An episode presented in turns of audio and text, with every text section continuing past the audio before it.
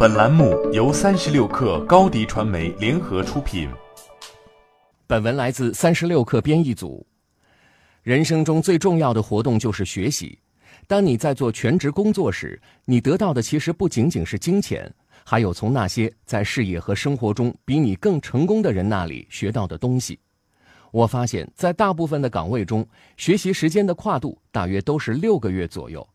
所以，下面我就来告诉你，如何在一周的时间里获得跟六个月的工作差不多的经历和知识。一、有问题要早问；二、不要不懂装懂；三、重复做一项任务。下面就让我们一起来看看这三点吧。一、有问题要早问，这可能是我能告诉你的最重要的事情之一。每次我有机会问问题、搞明白不懂的东西之后，我都能学到更多东西。当人们认为你已经学会了你所需要的一切时，他们就不再教你了。如果你问对了问题，你就会得到对的答案；如果你问错了问题，你就能收集到可以推断出正确问题的信息。如果你什么问题都问，那你很快就能增加自己的知识储备。你提出的问题越多，获得的信息就越多，你也就能更快地利用知识了。问问题的能力是与生俱来的，至少在我们还是小孩子的时候是这样。对年幼的孩子来说，寻求原因和解释，就像寻找食物或水一样根深蒂固。孩子是世界上最伟大的学习者，在零到五岁之间，他们学会了踢、爬、走、跑、说、唱、写、吃和上厕所。如果他们是通过提问和寻求答案的过程来学习的，那么我们也可以。二，不要不懂装懂。我在麦当劳开始第一份工作的时候只有十三岁，其实一开始有百分之八十的指示我都听不懂，但我不想看起来像个白痴，所以我假装自己不是，我假装他们说什么我都听懂了。结果当我第一次独自完成任务的时候，你猜猜发生了什么？我把一切都搞砸了。我笨手笨脚的，弄得一塌糊涂，把一整袋厚厚的奶油奶昔洒在地板上，然后在午饭时间客流高峰期，我下好每份订单都起码需要十分钟左右，因为当时我就没弄明白人家说什么，我也不知道，然后到自己上手操作的时候就出尽了洋相。我假装自己完全掌握了操作流程，这意味着当时的老师错过了教我正确操作的机会。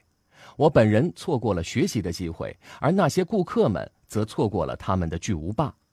所以我就明确的告诉你：如果你的确不懂，千万不要装懂。有问题举起手，问个明明白白、清清楚楚，这就是你应该有的学习方法。这样一来，你不仅可以进步神速，还可以避免因为不懂装懂，从而把一切都搞砸的严重后果。三，重复做一项任务。我年轻的时候曾经在公文式教育中心待过，这是一个日本的学习机构。他们的想法是，某一项任务，学生们如果只完成一次，那么他们根本学不到任何东西，只会一只耳朵进，一只耳朵出。